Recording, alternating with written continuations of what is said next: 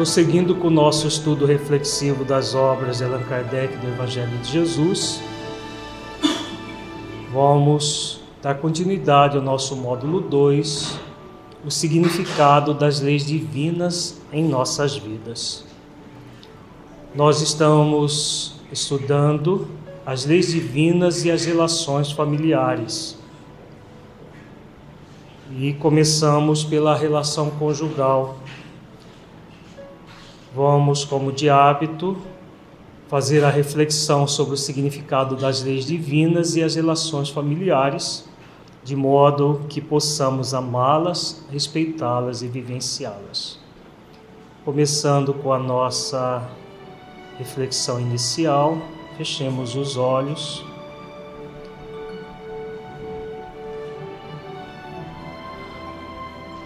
Entre em contato com você mesmo em essência buscando sentir-se filho ou filha de Deus. Como você sente essa realidade? Você a sente de modo a se entregar plenamente a Deus e às leis divinas?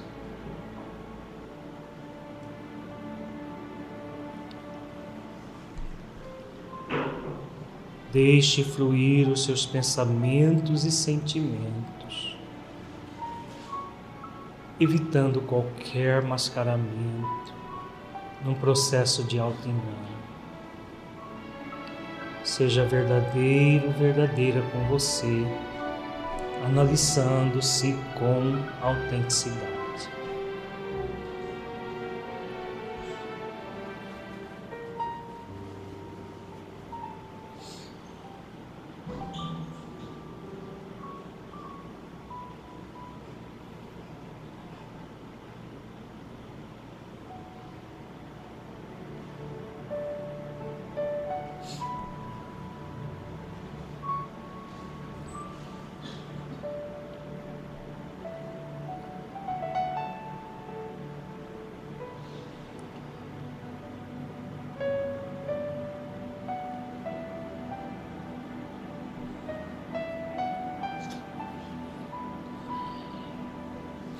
Podemos abrir os olhos para as nossas reflexões, voltando ao estado de vigília. Nós estamos já no segundo encontro em que estudamos a vida deste casal, Agilde e Cacilda. Vamos repetir novamente a história de vida deles e depois adentrar em alguns conteúdos que não trabalhamos no nosso encontro passado. A Gilda e Cacilda formam um casal jovem com três filhos, Carlos de nove, Eduardo de cinco e Débora de três anos. A Gilda é espírita dedicado e Cacilda tem dificuldades em compreender a dedicação do marido. Ela está presa às questões do mundo pois gosta muito de frequentar bares, boates e festas em geral. Em outros momentos, Cacilda entra em depressão, isolando-se em seu quarto, por, se, por sentir um tédio pela vida, pensando até em suicídio. Apesar de Agildo não se sentir bem nos ambientes que a, pessoa, a esposa frequenta, costuma acompanhá-la para evitar conflitos e poder conviver com ela fora do ambiente doméstico já que ela não o acompanha nas atividades espíritas e exige que ele esteja na sua presença nas festas e bares que ele frequenta. Agildo se sente responsável por conduzir a esposa ao bem, pois sente intuitivamente que a desencaminhou no passado espiritual. Por isso, cede para manter o casamento e poder, segundo ele, conduzir a esposa a uma forma mais espiritualizada de vida com o passar do tempo. Contudo, Agildo não se sente satisfeito com a situação, pois para ele é um martírio frequentar os ambientes que a esposa aprecia. Porém, acredita que se, se negar a isso, a esposa vai acabar se separando. Apesar de perceber que essa atitude prejudica até os filhos, pois muitas vezes a esposa retorna alcoolizada para casa e até mesmo ele costuma beber um pouco para acompanhá-la, mesmo contrariando as suas crenças. Segundo a Gilda, esses anos de casamento têm sido os piores de sua vida, apesar de dizer que ama muito seus filhos. A esposa, segundo ele, o provoca diariamente querendo brigar. Muitas vezes entra em discussões imensas com ela, só faltando agressões físicas. Outras vezes entra numa passividade, acomodando-se à situação para não fazer os filhos sofrerem ainda mais. Quando briga seriamente com a esposa, Agildo pensa em se separar para pôr fim a esse martírio que se tornou a sua vida mas se sente culpado por pensar assim e imagina sobre o que será dos seus filhos convivendo com a mãe dessa forma sem a sua presença. Apesar de se manter fiel à esposa, Agildo pensa muitas vezes em buscar afeto em uma relação extraconjugal, pois se sente solitário nessa relação a dois tumultuada. Então nós começamos no nosso encontro passado a refletir sobre o caso de Agildo e Cacilda à luz da tríade espírito imortal, leis divinas e Deus, da codificação espírita do Evangelho de Jesus. Então, nós trabalhamos a tríade, eu, espírito imortal, leis divinas e Deus, onde nós somos convidados a dia de entrega e ação nos entregando a Deus e às leis divinas e agindo no espírito imortal que somos. Analisando-se as dificuldades do casal com relação à tríade espírito imortal, Deus e leis divinas, os, aos, quais os principais problemas vivenciados por Agildo e Cacilda. Nós entramos em detalhes e trabalhamos que, em relação aos atributos divinos, Agildo manifesta as seguintes limitações eternidade em que ele alterna entre pós-ocupação e preocupação. Na soberana bondade, ele alterna entre maldade e pseudo-bondade. Tudo isso nós vimos em detalhes no nosso encontro passado. No nível da unicidade, ele alterna entre desumanização e personismo. No nível da imaterialidade, ele está cultuando o espiritualismo materialista ou pseudo-espiritualismo. No nível da imutabilidade, ele oscila entre volubilidade e pseudo-inalterabilidade. No nível da onipotência divina, ele oscila entre impotência e pseudo-onipotência e prepotência. No nível da presença divina, ele está no processo de isolamento. No nível da onisciência, ele oscila entre inconsciência e pseudociência. No nível da soberana justiça, ele é, oscila entre injustiça e pseudo-justiça. Cacilda, que também nós vimos em detalhes, ela manifesta as seguintes limitações. No nível da soberana bondade, ela está francamente no, exer no exercício de maldade, para com ela, para com a família. No nível da unicidade, há uma desumanização. No nível da imaterialidade, um materialismo bem franco. Da, no nível da imutabilidade divina, ela fica no, no, no movimento de volubilidade. No nível da onipotência, ela oscila entre impotência e prepotência no nível da presença, ela oscila entre isolamento e aniquilamento. No nível da onisciência, ela está num processo de inconsciência em relação à vida. E no nível da soberana justiça, ela pratica a injustiça. Então, tanto é, Agildo quanto Cacilda estão nessas posturas, cada um no seu nível, o nível de Cacilda é mais intenso, o nível de Agildo um pouco menos, mas estão distanciando-se de Deus, dos atributos divinos. Vejamos no nível das leis divinas. Isso nós não trabalhamos ainda, vamos a partir de agora entrar no conteúdo deste encontro. Em relação às leis divinas, Agildo e Cacilda descumprem as seguintes leis. Vejamos: lei de amor, justiça e caridade. Por quê? Por que, que eles descumprem essa lei? O que preconiza essa lei? Vamos lembrar? A lei de amor preconiza que nós amemos a Deus de todo o coração, de todo o entendimento e de toda a nossa alma, e ao próximo como a nós mesmos. Quando se afastam de Deus, dos atributos divinos, a Gilda e Cacilda tem como amar verdadeiramente a Deus? Não tem, né?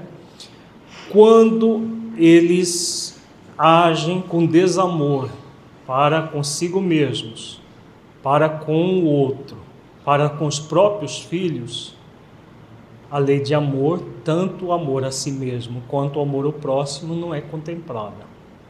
Né? Concordam? A lei de justiça preconiza os nossos direitos e deveres. O maior direito é sermos felizes, o maior dever é sermos felizes também. Nós somos felizes praticando o dever de amar e de sermos caridosos. Aí nós vamos desenvolvendo todo um estado de felicidade, que é um direito, mas é um direito a ser conquistado pela prática do amor e da caridade. Isso acontece com Agildo e Cacilda? Ao contrário, né? Eles estão no movimento de profunda injustiça consigo mesmos e com o próximo. Tanto é que Agildo fala que os anos de casamento, apesar de ele ter uma família com três filhos, só foram os piores da vida dele. Quando estava solteiro, era bem melhor do que agora que ele tem uma família. Então, isso é profundamente injusto com todos os envolvidos, gerando um estado de infelicidade. É caridoso o que ambos fazem, eles gostariam, cada um no seu nível, que alguém fizesse com eles o que eles fazem? Não, né? Porque nenhum dos dois, com toda certeza, gostaria é, que fizesse com eles aquilo que eles fazem. Então, por isso, descumpre essa lei que é a lei maior. Ao descumprir a lei maior, claro que todas as demais leis vão sendo descumpridas, com exceção de duas: quais? Lei de causa e efeito e lei de liberdade. Nós temos a liberdade de fazer o que quisermos da nossa vida. Agora, toda ação que fizermos se terá um efeito. Se nós estamos distanciados da lei de amor, justiça e caridade, somos livres para distanciar ou não? Somos, porque existe uma lei divina que nos é, que nos permite isso, nos permite nos afastar da lei de amor, de justiça e caridade. Só que essa lei divina, que é a lei de liberdade, está associada a uma outra lei, que é a lei de responsabilidade. Nós somos livres, mas somos responsáveis por aquilo que fazemos. Como somos responsáveis por aquilo que fazemos, aí entra uma outra lei, que lei é essa? Que não dá para descumprir? A lei de responsabilidade dá, agindo com irresponsabilidade. A lei de causa e efeito. A lei de causa e efeito não tem jeito de descumprir. Porque essa ação irresponsável frente à vida vai gerar como efeito todo um estado de sofrimento. E esse sofrimento, cedo ou tarde, vai fazer com que a pessoa retorne à lei de amor, justiça e caridade que ela tentou se afastar. Então, além da lei de amor, justiça e caridade, eles descumprem a lei de responsabilidade, principalmente para com a prole em comum.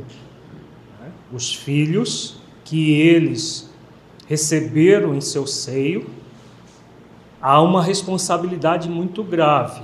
Na segunda parte dos nossos, do nosso estudo desse, dessa família, nós vamos trabalhar a relação deles com os filhos, que é muito tumultuada mais de Cacilda para com os filhos, menos de Agilda, mas é muito tumultuada. Mas por enquanto nós estamos trabalhando a relação conjugal. Então eles descumprem também a, a lei de responsabilidade.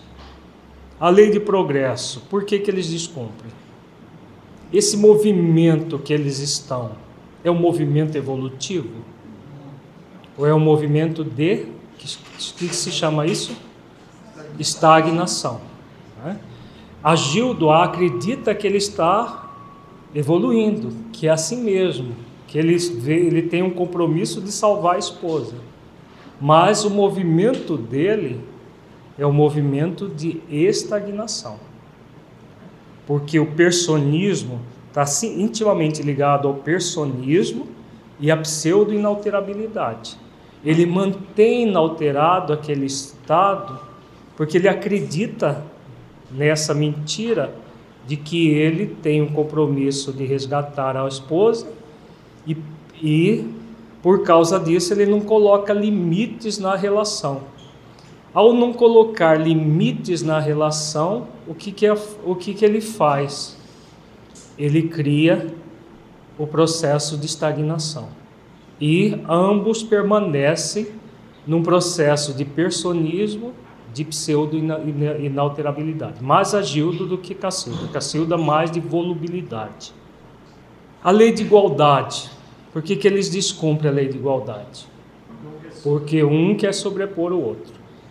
O casamento, no casamento, ambos são iguais ou não? São. Tá? O casamento é uma relação horizontal de parceria para a formação da família. Então, existe uma igualdade de direito, desigualdade de funções. Daqui a pouco nós vamos à questão do livro dos Espíritos que fala sobre isso. Então, eles descumprem a lei de igualdade. A lei do trabalho. Por que, que eles descumprem a lei do trabalho? A Gildo, inclusive, trabalha 16 horas, 12 a 16 horas por dia mas descumpre a lei do trabalho. Por quê? Porque a, o principal trabalho não é o material. O material é consequência. O principal trabalho é interior.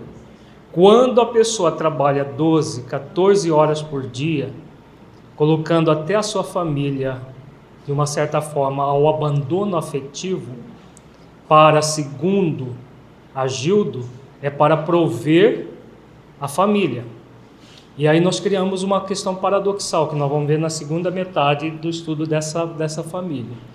Para prover questões puramente materiais, que são supérfluas, trabalha-se 12, 14 horas por dia e deixa-se a família no abandono, no nível mais profundo do abandono, que é o afetivo, que é o existencial. Então, o principal trabalho não é feito. Qual é o principal trabalho? Que começa no interior de cada um. Então, Agildo, no movimento salvacionista dele, ele não realiza o trabalho interior e não realiza o trabalho de realmente ser a, peça, a, a pessoa mais importante nessa família que tem um compromisso consciencial de realmente levar a família a um, uma, uma situação melhor espiritual.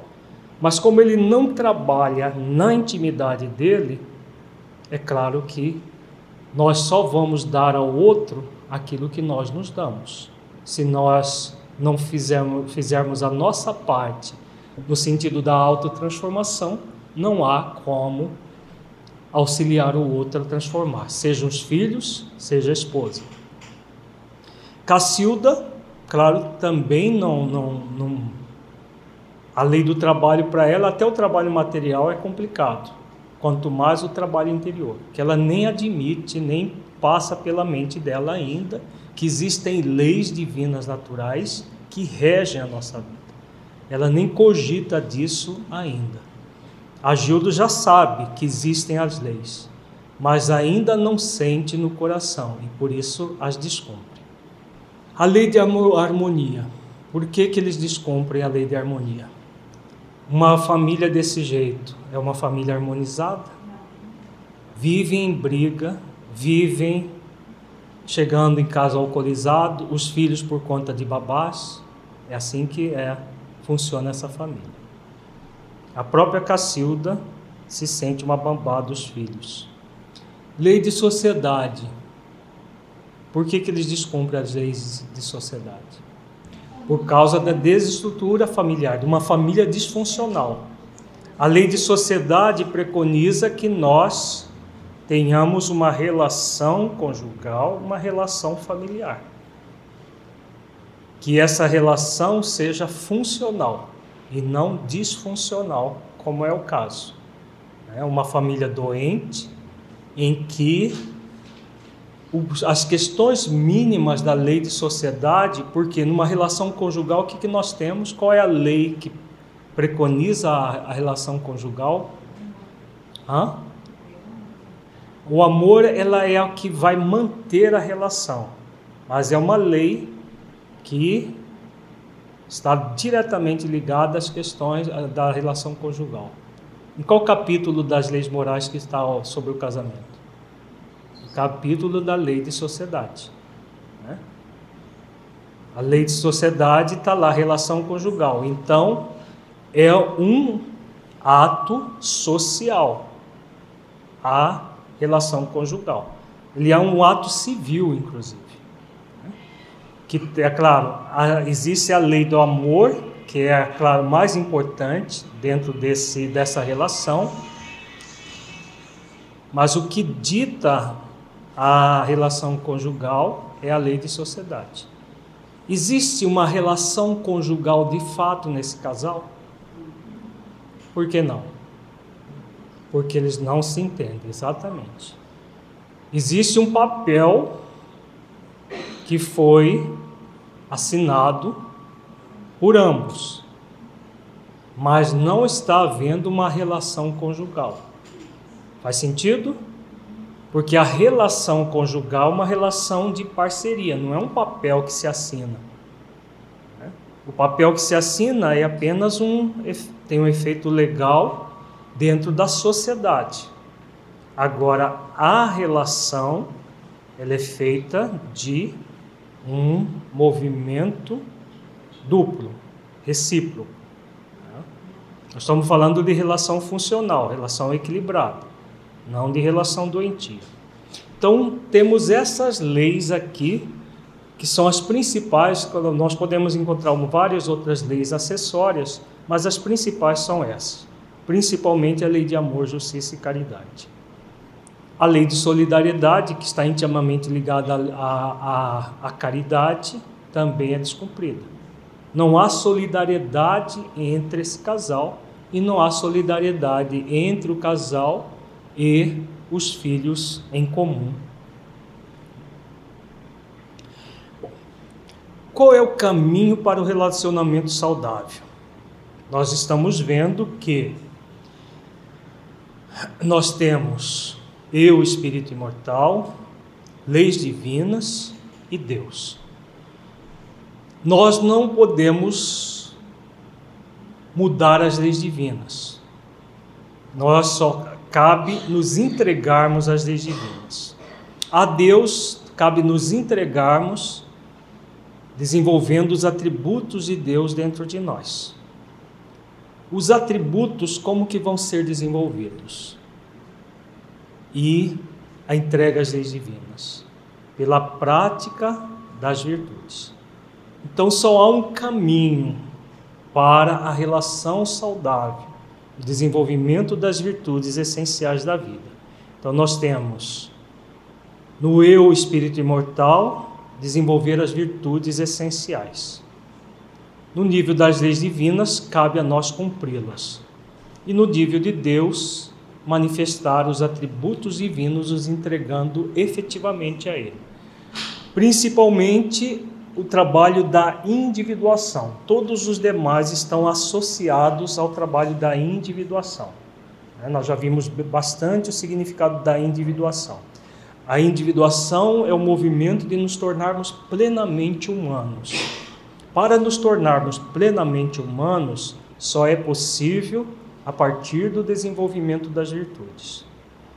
Então, dentro de uma relação conjugal, o que, que Agildo e Cacilda são convidados? Principalmente Agildo.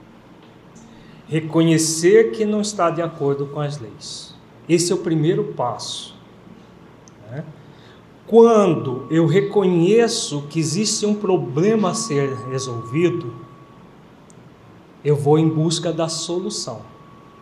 Se eu acho que o que eu estou fazendo é o melhor a ser feito, eu vou mudar.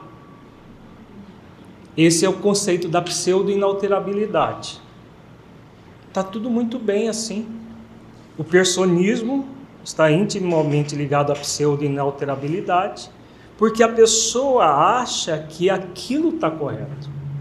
É o que acontece, acontecia, né? hoje já não, mas na época acontecia com Agildo. Ele acreditava que era assim que eram ser as coisas. Né? Naquele momento dele, exatamente isso que ele deveria fazer. Agindo daquela forma, com tudo correto. Mas não é. Porque se descumprimos as leis divinas, alguma coisa está profundamente errada. Então, o primeiro passo é reconhecer. Ao reconhecer, o que, que nós somos convidados?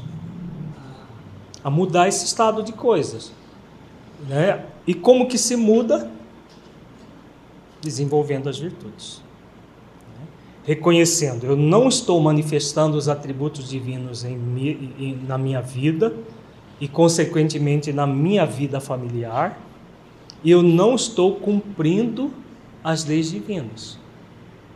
Então, se eu não estou cumprindo as leis divinas, nem manifestando os atributos divinos, eu sou convidado a fazer esforços para transformar essa experiência desafio chamada casamento, no caso é um casamento expiacional, num processo de aprendizado. Porque o casamento expiacional, que é o caso de Agildo, ele não vai ser realmente um casamento que vai propiciar, num primeiro momento, um estado de harmonia plena mas é possível permanecer harmonizado apesar daquela experiência de desafio. Então vejamos alguns detalhes dessa relação. Para que Agildo possa desenvolver as virtudes que a vida está lhe convidando, é necessário que ele perceba que é o mais responsável pela relação, pois está em um nível de compreensão da vida mais amplo que a esposa. Faz sentido isso? ele, claro que não existe dentro da lei de igualdade maior ou melhor, mas ele tem uma compreensão da vida diferente da dela. Ela está no nível, ele está no outro nível. Como ele sente intuitivamente que a desencaminhou no passado, provavelmente isso aconteceu. Provavelmente ele, ela foi amante no passado, houve um drama passional, alguma coisa que ocorreu. Porque normalmente as amantes do passado viram esposas noutra encarnação, né? As amantes que foram usadas, abusadas e depois descartadas vão se tornar as esposas. As esposas, entre aspas, difíceis, porque são é a, lei de causa e efeito. se eu abandonei, se eu abusei, depois eu necessito voltar para resgatar aquela relação. Então, é essa, esse é o quadro que a Gildo vive. Ele é o principal responsável por essa relação, mas não da forma como ele se vê como responsável. Qual é a forma que ele se vê responsável? Hã? Ele se vê como culpado e aí o que, que ele faz? Em relação à esposa, como que ele age? Ele age como o salvador dela. Não é essa a tarefa de ninguém. Agildo não vai salvar nem a esposa, nem os filhos, porque ninguém salva o outro. O processo de salvação é o processo da nossa transformação interior. Como que eu posso transformar o outro? Qualquer pessoa na minha vida, seja um filho, seja esposa, seja qualquer, eu não tenho poder de transformar essa pessoa. O poder que eu tenho é de me transformar para melhor e auxiliar. Então, é esse o convite que a Gildo tem, e não de ficar nessa postura pretensiosa de salvar a esposa e os filhos, porque ele tem um movimento salvacionista tanto da esposa quanto dos filhos. Faz sentido, gente? Então é o que é, é, importante que ele tome consciência que ele não é o salvador de ninguém, a não ser dele mesmo. Ele é responsável energeticamente em termos de conhecimento de uma série de coisas. Mas essa, isso tem a ver com a lei de responsabilidade. Não existe lei de salvacionismo. Alguém já ouviu falar de lei de salvacionismo? Não existe. Né? Que você tem a missão de salvar o mundo, de salvar o outro. Ninguém tem esse compromisso. Somente com exercícios para raciocinar, refletir e sentir a realidade da relação conjugal, transformando-a numa experiência desafio a ser utilizada para que obtenha várias experiências aprendizado pelo desenvolvimento das virtudes, é que ele conseguirá êxito no relacionamento e não da forma personista que vem atuando. Então, como ele atua de forma personista, eu sou o Salvador, eu tenho quatro pessoas incapazes para salvar: esposa, e os três filhos. Porque quando existe um salvador, existe uma vítima incapaz do outro lado. Isso forma aquilo que se chama de jogos familiares. No nosso livro Saúde das Relações Familiares, nós abordamos os jogos familiares. Todas as vezes que alguém se arvora em Salvador, existe na mente do Salvador uma vítima incapaz para ser salva. Cacilda é uma vítima incapaz? Ela pode ter sido vitimizada pelo Agildo, muito provavelmente foi. Mas ela não é incapaz. E se ele age nesse movimento de culpa para salvar a vítima incapaz, em vez de, de auxiliá-la no processo de crescimento, ele vai ajudá-la mais ainda a permanecer no estado de estagnação. Faz sentido, gente? Por que, que ele vai, vai auxiliá-la mais ainda a permanecer na estagnação? Hã? Porque ele vai mantê-la como vítima. E ela ninguém é vítima. Nós podemos ter sido vitimizados, mas não somos vítimas, já que todos nós, nós fomos criados para a felicidade, para o bem, para a harmonia. Essa felicidade, essa harmonia, ela é construída dentro de nós. Então, o, o Salvador sempre vai entrar no processo de estagnação, juntamente com todos aqueles que ele tenta, tenta salvar. Na relação com os filhos fica mais complicado ainda, mas isso nós vamos ver no momento oportuno. Se esse processo salvacionista pode acontecer em outras relações familiares, sim. Pode acontecer entre irmãos, é, filhos querendo salvar pai, salvar a mãe, salvar tios, avós, avós, é, a, irmãos querendo salvar um ao outro. É uma relação que muitas vezes nós criamos e que complica o processo familiar. Ninguém deve se arvorar em salvador de, de nenhuma outra pessoa, porque isso não é da lei divina. Vejamos, a lei é de amor, justiça e caridade. A lei é de igualdade, a lei é de responsabilidade. Tudo são processos que diz respeito a algo individual e intransferível. Porque nós só atuamos, vejamos a tríade: eu, espírito imortal, leis divinas e Deus. A Deus e as leis divinas a gente se entrega. Eu só trabalho no eu, espírito imortal. Não está, não é possível trabalhar no outro espírito imortal. Seja lá qual for esse outro espírito imortal. Se for meu pai, minha mãe, meu irmão, meu primo, meu, meu filho, não tenho como trabalhar pelo outro. A lei de evolução, a lei de progresso, ela, ela, elas regem a individualidade de cada um. Cada um vai trabalhar o seu próprio progresso. Cada um vai vivenciar isso o que nós podemos e devemos realizar. Ações que auxiliam, aí entra a lei de amor, justiça e caridade. Agindo de forma amorosa, justa e caridosa, nós vamos entrar nesse movimento da individuação e aí auxiliar verdadeiramente aquele familiar que nós não salvaremos, mas auxiliaremos a ver a vida de um outro ângulo.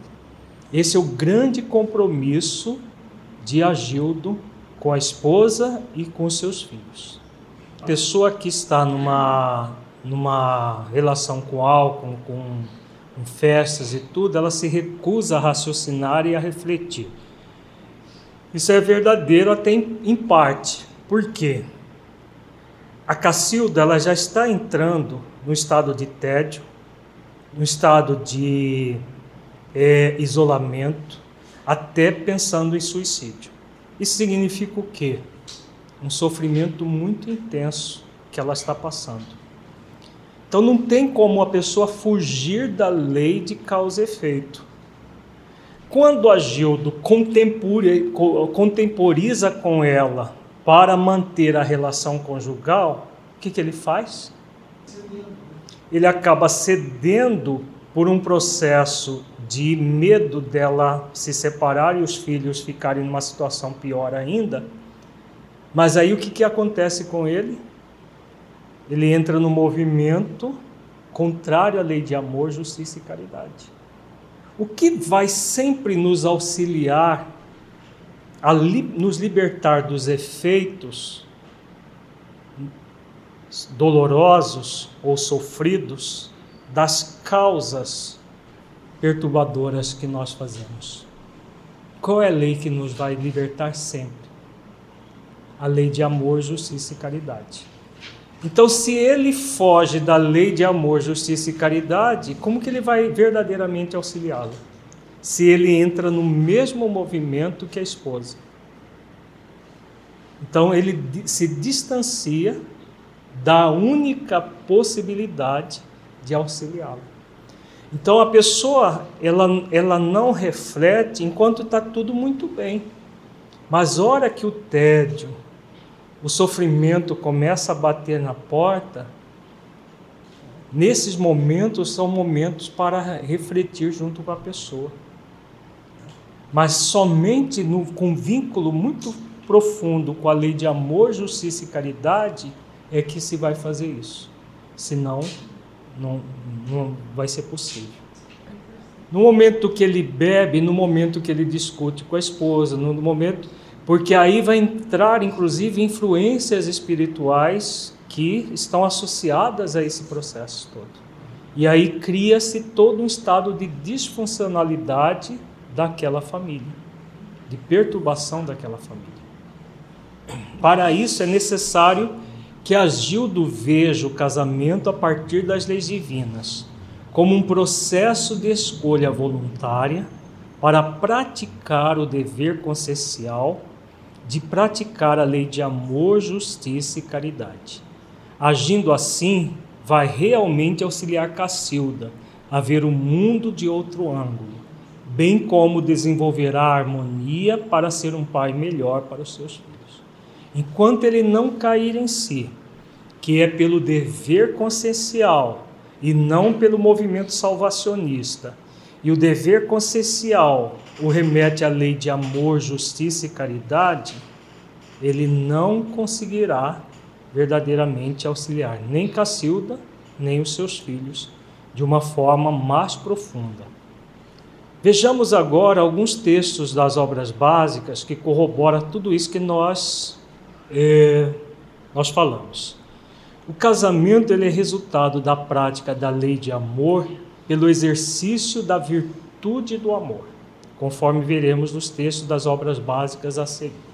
Vejamos, nós temos duas questões a lei de amor e o sentimento amor, a virtude amor. A lei é o que? Vamos lembrar na metáfora que nós já trabalhamos, dada pelo, pelo Espírito Honório. Vamos lembrar? Não, a lei é o rio, né? com todas as suas leis: mata ciliar, o leito, as margens, nascente, tudo. E o sentimento que é a água que passa pelo rio. Né? Então nós vamos ter sempre a lei e a virtude intimamente associadas. Então vejamos alguns textos do Livro dos Espíritos e do Evangelho. Questão 695 do Livro dos Espíritos. Será contrário à lei da natureza o casamento? Isto é, a união permanente de dois seres é um progresso na marcha da humanidade. Então, hoje a sociedade está, inclusive, redefinindo a questão do casamento. Isso significa progresso, como muita gente diz, ou um processo doentio da sociedade como um todo. Um processo doentio. Nós estamos numa, num momento muito superficial da sociedade. Isso significa não um retrocesso, porque ninguém retrograda, mas uma tendência a superficializar aquilo que é profundo. Então, o, o, casamento é um progresso na marcha da humanidade, significando que ele, ele é necessário para o progresso dos seres. Vejamos questão 696. Que efeito teria sobre a sociedade humana a abolição do casamento? É o que muita gente cogita hoje em dia. Seria uma regressão à vida dos animais. Então, e essas duas questões mostram o que é o casamento para a sociedade, para, a, para todos nós. O estado de natureza é o da união livre e fortuita dos sexos. O casamento constitui um dos primeiros atos de progresso nas sociedades humanas, porque estabelece a solidariedade fraterna e se observa entre todos os povos, se bem que em condições diversas. A abolição do casamento seria, pois, regredir a infância da humanidade e colocaria o homem abaixo mesmo de certos animais, que lhe dão exemplo de uniões constantes. Nós vemos o caso de animais, de aves, de mamíferos, que têm a união para a vida inteira. Enquanto que muitos seres humanos vêm cogitando de abolir o casamento, com ares de modernismo, mas que de modernismo não tem nada. É pura licenciosidade que tem se cultuado hoje em dia. Vejamos a questão 697. Está na lei da natureza ou somente na lei humana a indissolubilidade absoluta do casamento? Vejamos que o casamento é necessário, mas uma vez o casamento acontecido, ele ser indissolúvel é natural ou é uma lei humana nos países onde não há divórcio, por exemplo? É uma lei humana retrógrada ou é uma lei de, em comum com a natureza? Vejamos a resposta aqui. É uma lei humana muito contrária à da natureza. Mas os homens podem modificar suas leis, só as da natureza são imutáveis. Na época que isso foi escrito, eram pouquíssimos os países que tinham divórcio. Hoje, já são poucos os que não têm.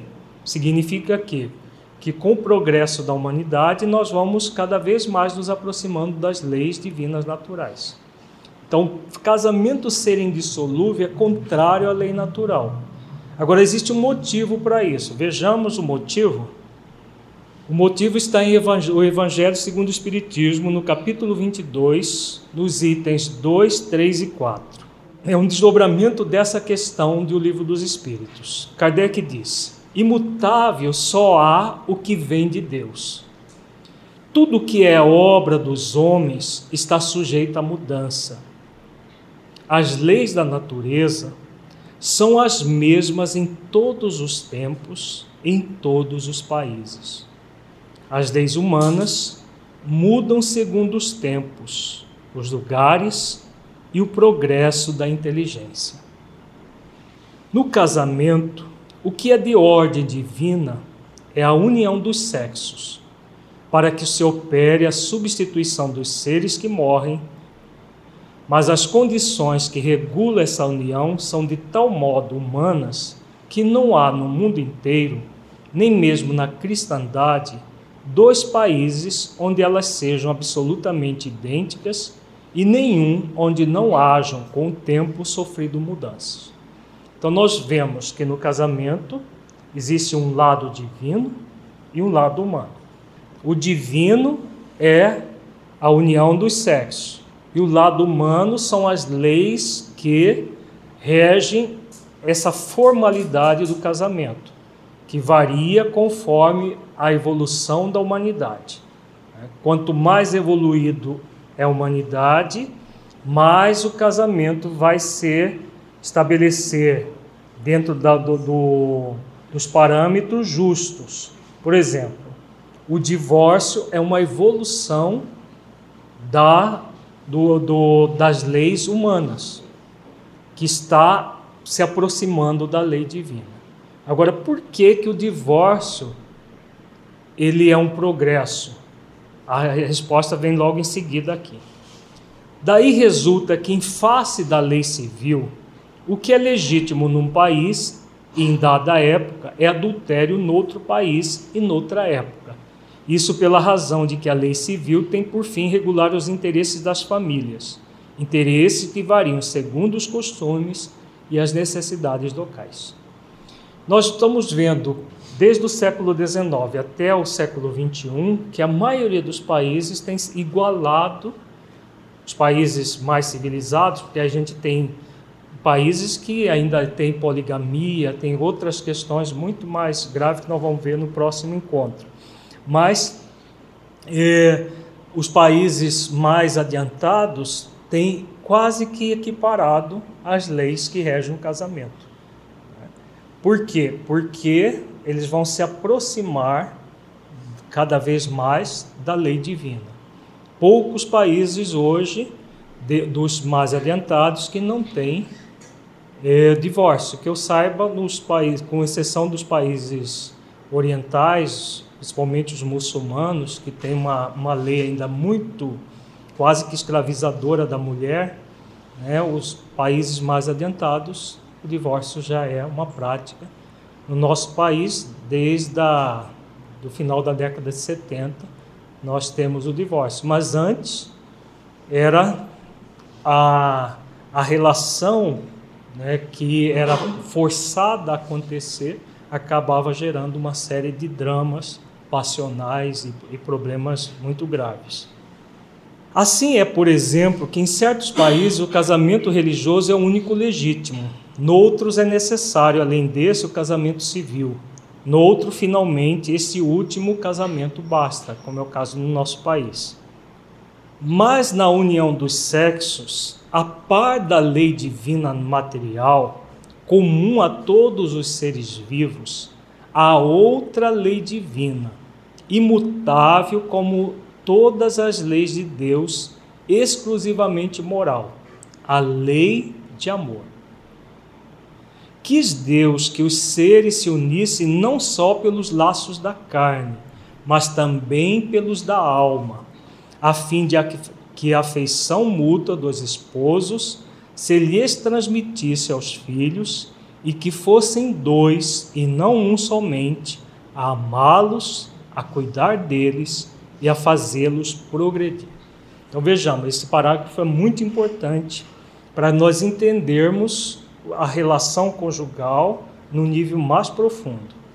Então, nós temos duas leis divinas naturais intimamente ligadas ao casamento: a lei biológica, que é uma lei material que existe em todos os sexos, em todos o, a, a, a questão do seja no ser humano, seja nos animais, a união dos sexos para a perpetuação das espécies.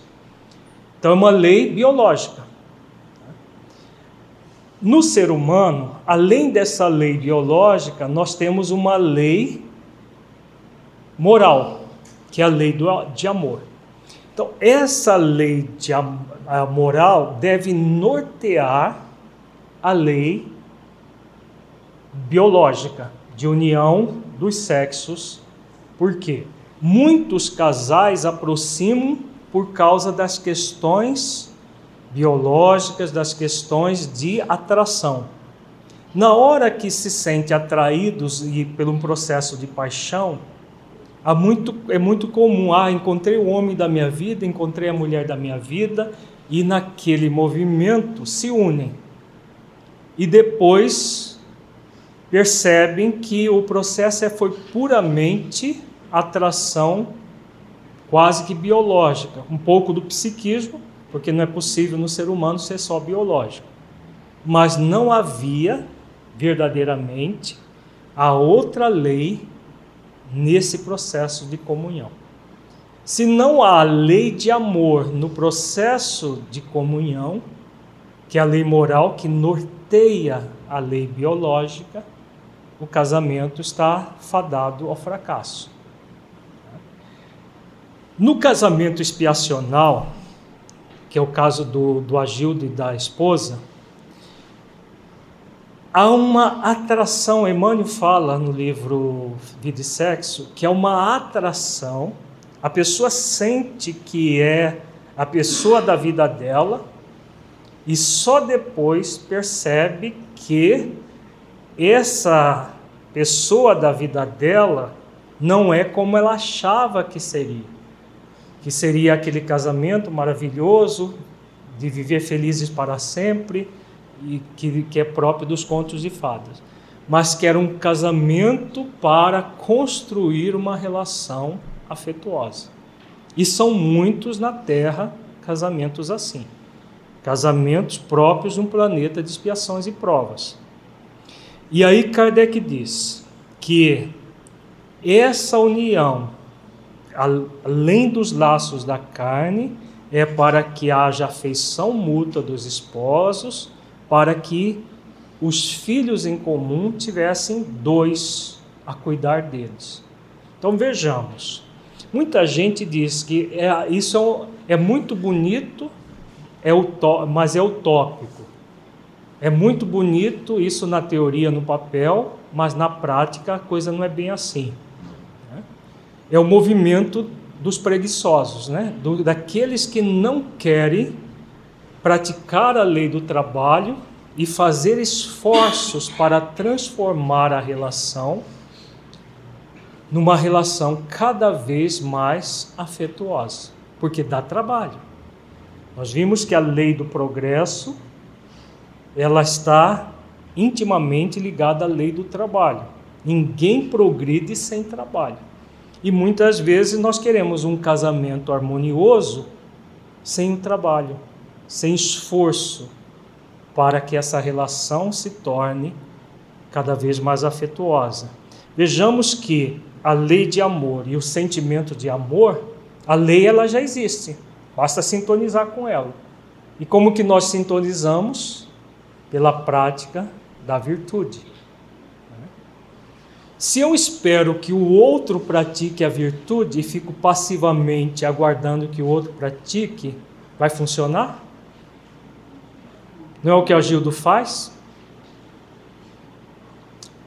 O que, que a Gildo quer? Lá no fundo.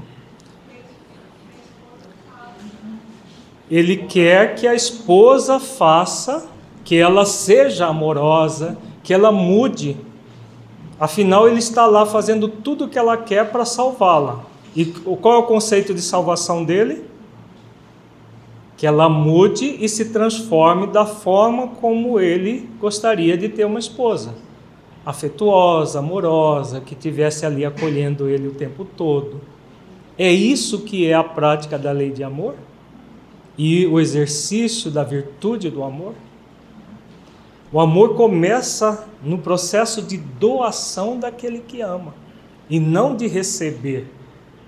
O Agildo, ele fica no movimento de querer receber do outro, sem fazer verdadeiramente a parte dele. O que ele faz é o movimento de pseudo-amor. O personismo está intimamente ligado ao pseudo-amor, à pseudo-bondade.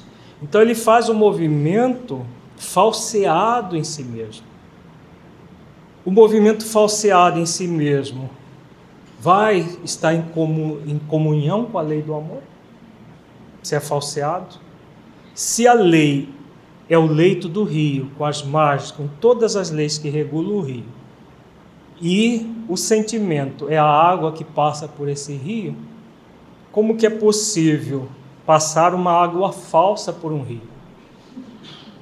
Vai ser possível uma água falsa passando pelo rio? O movimento pseudo não é uma água suja, é uma ausência de água. Né? Porque nós não estamos falando em perfeição, porque muitas vezes nós podemos pensar, então, você está falando de família perfeita, de casamento perfeito? Não, nós não estamos falando disso. Nós estamos falando de aperfeiçoamento do espírito. Quando eu percebo que existe uma lei a ser cumprida e eu estou num movimento de autoconsciência, eu vou ficar me desculpando que é muito difícil, que eu não sou capaz, que eu não dou conta, que é muito bonito, mas é utopia? Ou eu vou fazer o esforço dentro das minhas possibilidades para praticar a virtude? Eu não preciso de um rio caudaloso como o Amazonas, mas pode ser um filetinho de água. Já vai ser diferente, não vai? Se tiver um leito grande, seco, mas um filetinho de água correndo, já é alguma coisa. Já está fluindo. Então é isso que a Gildo está sendo convidado. Pelo menos começar a fluir o filete de água e todos nós que estamos acompanhando o caso, que é real, para podermos aplicar nas nossas vidas aquilo que estamos refletindo. Nas condições ordinárias do casamento, a lei de amor é tida em consideração? De modo nenhum.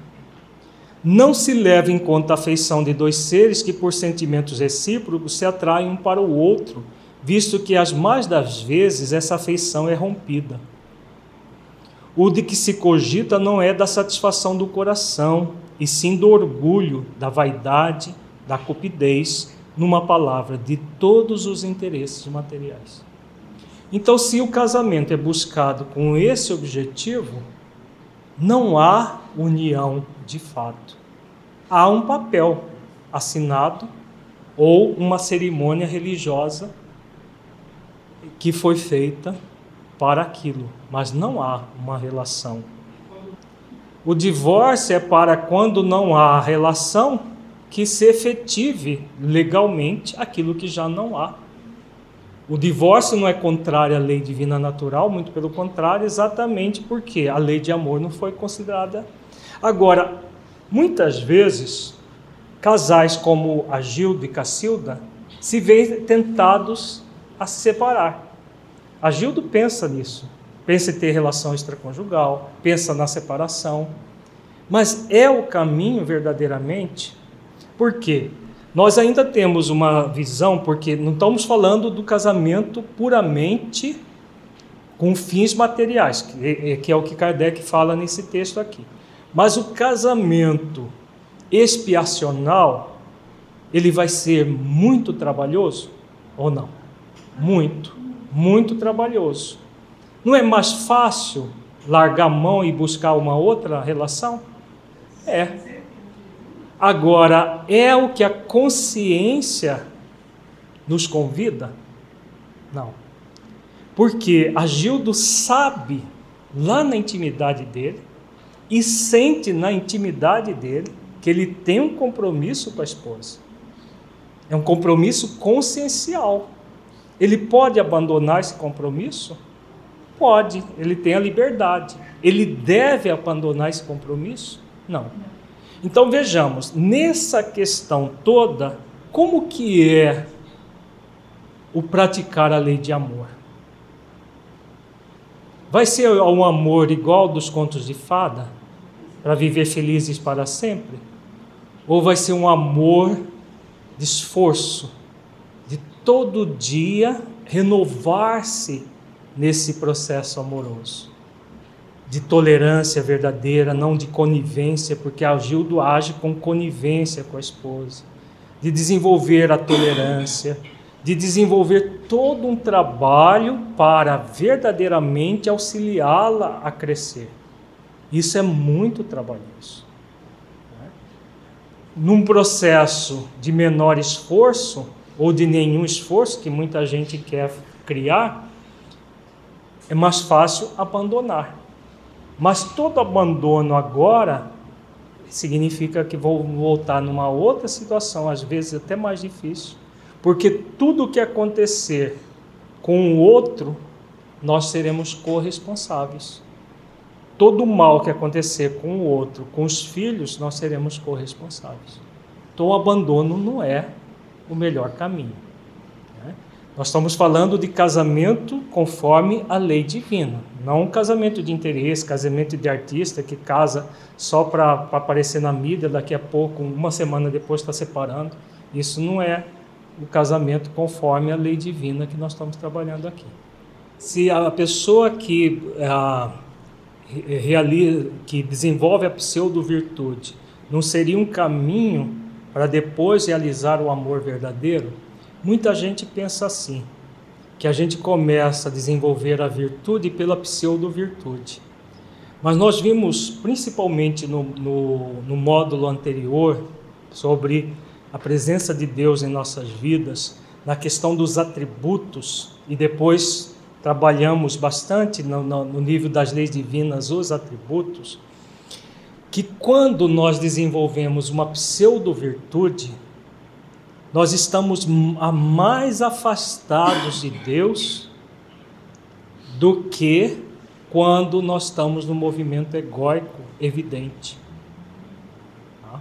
Por que mais afastados? Lembrando da parábola dos dois filhos, nós temos o filho mais novo e o filho mais velho. O filho mais novo vai para as terras longínquas, é, no movimento egóico evidente, egoísta, egocêntrico sofre as consequências e volta para a casa do pai. O filho mais velho, que pensava que estava em comunhão com o pai, porque estava no nível do pseudo, do falso, né, ele nem entra na casa para saudar o irmão. A parábola Jesus coloca muito claro que ele estava mais distanciado. O pai na parábola simboliza Deus. Ele estava mais distanciado do pai, de Deus, do que o próprio irmão. Então é ilusão a gente achar que o personismo vai nos gerar a individuação. Ao contrário, quanto mais a pessoa desenvolve o personismo, mais afastada ela fica. Por quê? Porque ela acredita que está no caminho certo. É o que a Gildo faz. A Gildo age com pseudo-amor e pseudo-bondade. E ele acredita que está no caminho certo. Enquanto ele acredita que está no caminho certo, ele vai acertar? Se ele pensa que está, ele está mais afastado do caminho correto. Quando ele vai e, e briga com a esposa e entra num estado de tristeza, ali ele está sendo mais verdadeiro e as chances dele despertar no momento assim é maior do que no momento falso. Porque o ego evidente, ele faz um mal imediato. O ego mascarado anestesia as feridas. No momento da crise, né? No momento da crise do ego evidente, faz a pessoa sente um mal-estar enorme. E aí ela deseja superar aquele mal-estar. Enquanto ela está no personismo, ela está anestesiando as feridas dela.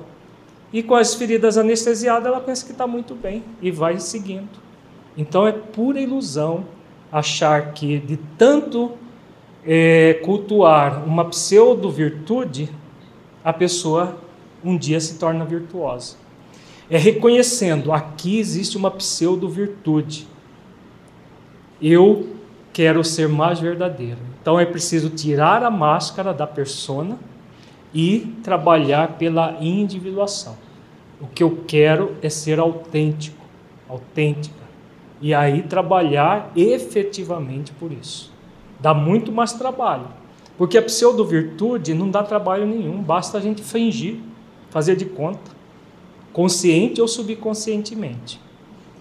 No caso do divórcio, o, o, quando o esposo continua com afeição com a sua esposa, ele, ele estaria cumprindo com o compromisso? Não. Não existe, no caso do divórcio, ex-pai. Né? O, o, pai ele vai ser pai, independente de se está casado ou não. Mas com a esposa, a relação conjugal é diferente de uma relação de amizade. Muitos casais, depois que se separam, às vezes continuam amigos. Mas é fácil você ser amigo de alguém que você vê só de vez em quando. Outra coisa é você ser amigo da pessoa que você dorme com ela, acorda com ela, com mau humor, com remela no olho, com tudo isso mais. Né? Então, é, é é, são relações diferentes e não se muda a relação e continua.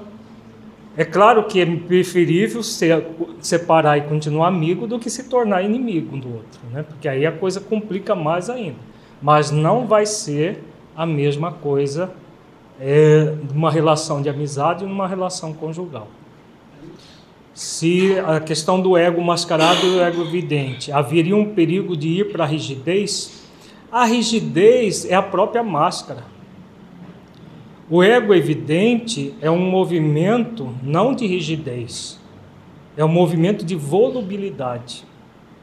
A rigidez é própria do personismo, do personismo e da pseudo-inalterabilidade, aquele movimento rígido de manter uma situação que é irreal. No ego evidente, a pessoa é mais volúvel, ela é mais passional, ela coloca as coisas mais para fora. Por isso ele faz um mal imediato, enquanto que a máscara é o mal de longo prazo. A pessoa vai anestesiando as feridas e continuando com as feridas sem cicatrizá-las. Quando o filho mais novo volta para a casa do pai, ele volta para cicatrizar as feridas para curá-las verdadeiramente. É esse o compromisso. Isso que se chama individuação, esse movimento de ir ao encontro do Pai e não ficar perto parecendo sem ser. Vejamos que o filho mais velho parecia que estava bem, ficava próximo da casa, mas nunca, em momento algum, Jesus o coloca dentro da casa do Pai, porque ele estava no parecer e não no ser. Sim, a rigidez está na, na, em é, não reflexionar sobre o, o, movimento do amor e, a, e, o convite da lei de amor, justiça e caridade. A pessoa permanece num, num, num estado que parece inalterável, por isso é pseudo-inalterabilidade, que é essa rigidez. Porque ela está no movimento de personismo. E isso dificulta o encontro com o essencial, mais ainda. Quando tudo vai pelo melhor, consoante esses interesses, disse que o casamento é de conveniência, e quando as bolsas estão bem aquinhoadas, disse que os esposos igualmente o são e muito felizes hão de ser. É o casamento puramente com interesse material, né? Nem a lei civil, porém, nem os compromissos que ela faz se contraem podem suprir a lei de amor, se esta não preside a união, resultando frequentemente separarem-se por si mesmos os que à força se uniram. Torna-se um perjúrio se pronunciado como fórmula banal o juramento feito ao pé do altar.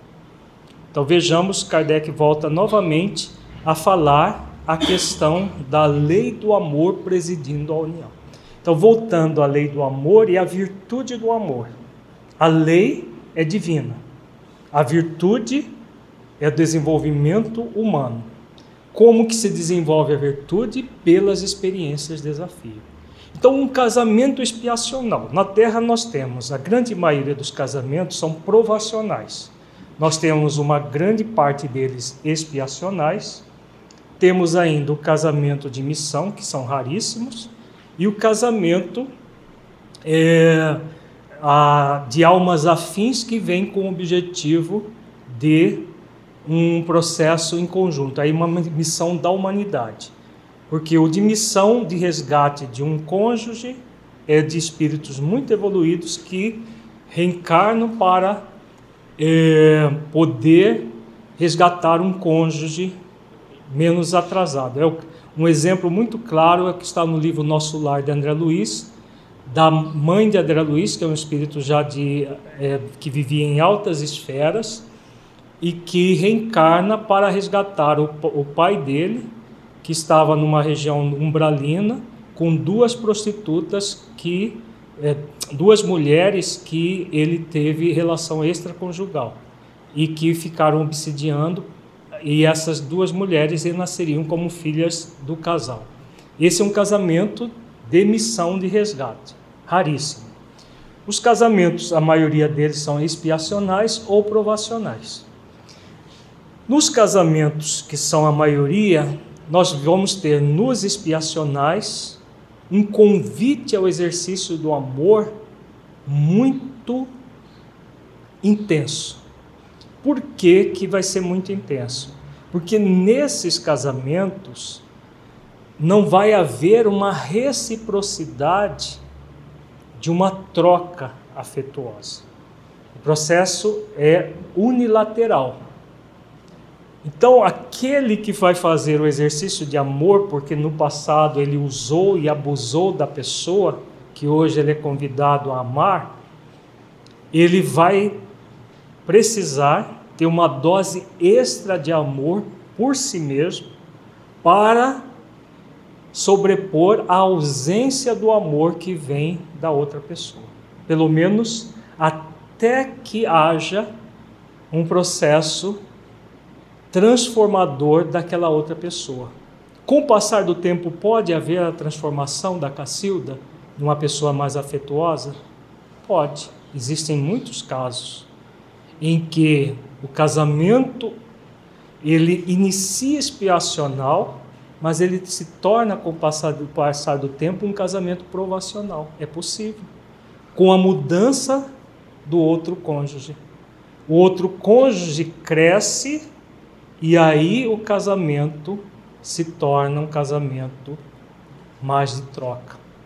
Mas até que isso aconteça, e pode ser que não aconteça, vai, porque não depende é, do, da, da pessoa que está fazendo o exercício, depende do outro. Então, Agildo necessita de uma cota de alto amor muito grande para levar esse amor para a relação. Então, o exercício de que ele é convidado a fazer é de um profundo amor por si mesmo, para que o amor que ele se dê baste no caso da relação conjugal. ele pode receber algum amor dos filhos, mas por enquanto Cacilda não está disposta a oferecer amor para ele. Pode ser que mude, mas não necessariamente. Na relação é, provacional, já há uma parceria. E nessa parceria, ambos crescem na relação. Claro que, em, tanto na expiacional quanto na provacional, existem desafios. Porque só o fato de ter uma relação de duas pessoas com histórias de vidas diferentes, com todo um processo diferente, já é desafiador para essas pessoas viverem em conjunto harmoniosamente. Quando você tem pessoas afins na sua vida, existem rusgas a serem trabalhadas. Imagina de pessoas que vieram de histórias diferentes, de famílias diferentes, com, com formas de ver o mundo diferentes conviverem.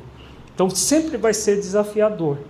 E aí entra a lei de amor, nos favorecendo ao exercício do amor, para que a relação se torne saudável.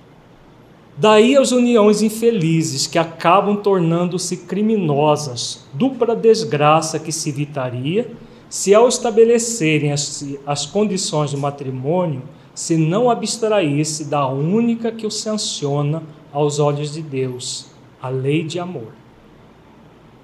Ao dizer Deus, não sereis senão uma só carne, e quando Jesus disse, não separeis o que Deus uniu, essas palavras se devem entender com referência à união segundo a lei imutável de Deus e não segundo a lei mutável dos homens. Então, sempre a lei de amor, como nós trabalhamos. Será então supérflua a lei civil e dever-se-á volver aos casamentos segundo a natureza? É o que se preconiza hoje em dia. Não, de certo, a lei civil tem, tem por fim regular as relações sociais e os interesses das famílias, de acordo com as exigências da civilização.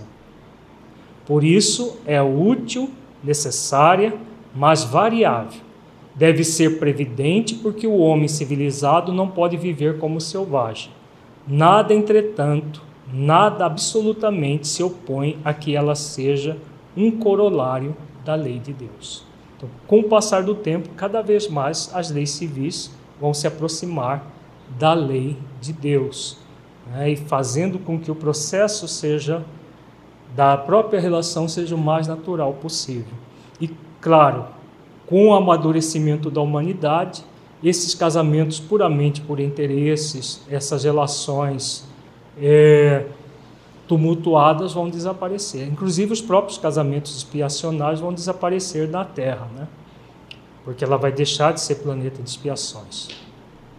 Os obstáculos ao cumprimento da lei divina promandam dos prejuízos e não da lei civil. Esses prejuízos, se bem ainda vivazes, já perderam muito do seu predomínio no seio dos povos esclarecidos. Desaparecerão com o progresso moral que, por fim, abrirá os olhos aos homens para os males sem conta, as faltas, mesmo os crimes que decorrem das uniões contraídas com vistas unicamente os interesses materiais. É o que nós acabamos de comentar. Um dia perguntar-se-á o que é mais humano, mais caridoso, mais moral: se encadear um ou outro dois seres que não podem viver juntos, se restituir-lhes a liberdade se a perspectiva de uma cadeia indissolúvel não aumenta o número de uniões irregulares. Aqui, essa união irregular é aquela questão da, da relação extraconjugal, que a Gildo se vê tentado a fazer. Mas por que entrar numa relação extraconjugal se a própria relação é voluntária, segundo a lei divina e segundo a lei humana? Então, se a pessoa quer buscar afeto numa outra relação, é lícito que ela busque? É. Desde que ela seja responsável com a outra relação. Termina-se uma relação e busca-se outra. Jamais, como diz Kardec aqui, entrando numa união irregular. Porque se no, no nosso país não, o divórcio não fosse legal, até justificável. Mas como ele é legal e é, é, é até fácil de ser conseguido e está dentro da lei divina, não se justifica em hipótese alguma a relação extraconjugal na busca de afeto fora da relação. Né? Termina-se aquilo que realmente, não, não quero isso para a minha vida. A pessoa pode, porque ela tem o livre-arbítrio, e busca-se uma outra relação. Atitude dúbia que não faz sentido perante a vida. Quando há essa relação de vítima e de salvador, pode haver uma relação de dependência afetiva, sim. Isso que acostuma acontecer nessas relações e elas se tornam cada vez mais doentias. Não é o caminho. O caminho é sempre a relação de pessoas autônomas que estão juntas para crescer, mesmo no casamento expiacional. Vamos fazer a nossa avaliação reflexiva. Feche os olhos, entre em contato com você mesmo em essência, buscando sentir o conteúdo estudado neste encontro. Que você entendeu do conteúdo que se aplique à sua vida.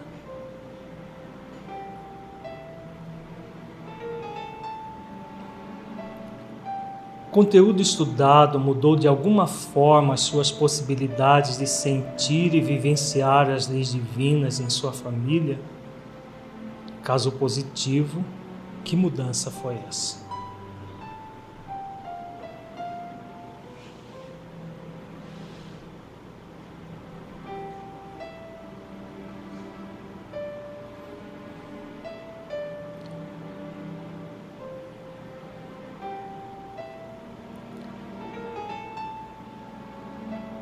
Neste encontro, refletimos sobre o conceito de casamento e lei de amor. Busque sentir em si mesmo o amor. Como você o sente?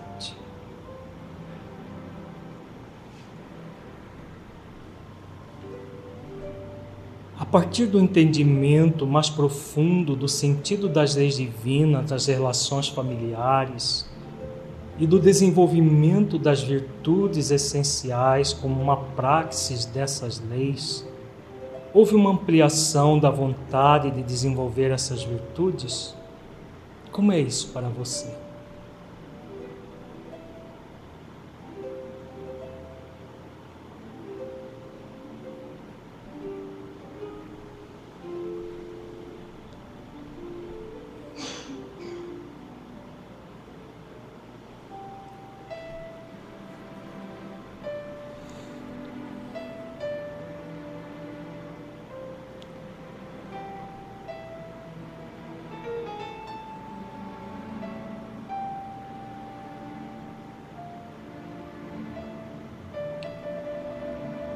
Neste encontro, refletimos sobre a importância de fazermos esforços para buscar o exercício da lei de amor na relação conjugal e na familiar em geral. Busque sentir essa possibilidade dentro de si. Como você a sente? Como é realizar esses esforços para você?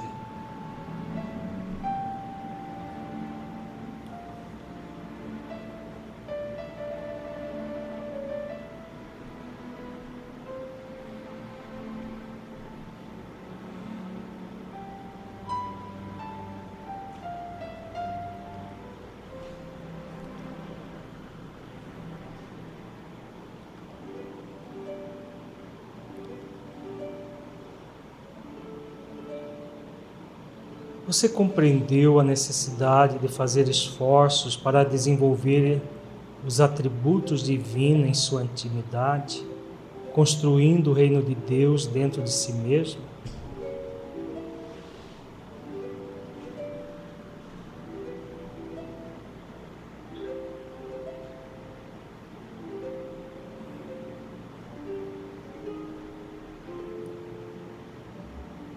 Como você sente a sua vida aplicando o conteúdo estudado? Como ele pode melhorar a sua vida em sua busca de transformação e nas suas atividades na prática do bem?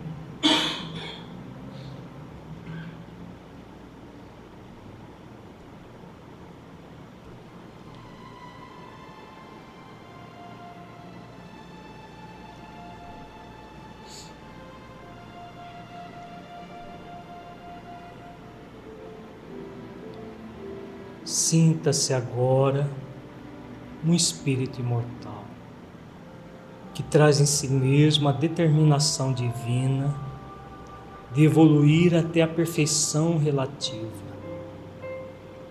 pelo conhecimento pleno e cumprimento das leis divinas, pela prática das virtudes e pela busca da unidade com Deus mergulhe profundamente nessa verdade espiritual. Sinta, veja-se desenvolvendo todas as virtudes essenciais da vida ao longo do tempo, desenvolvendo o poder real em si mesmo, sentindo a presença amorosa de Deus e o significado de suas leis em sua vida.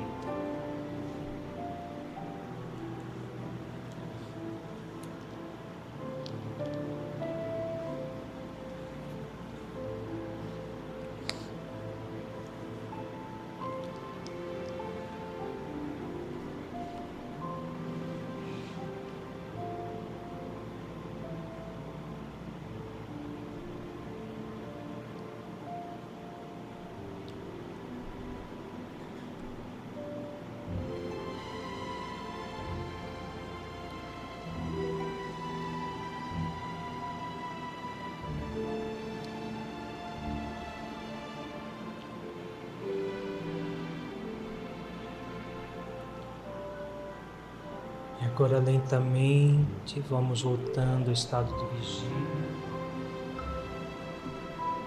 sentindo-nos profundamente bem, encerrando as atividades.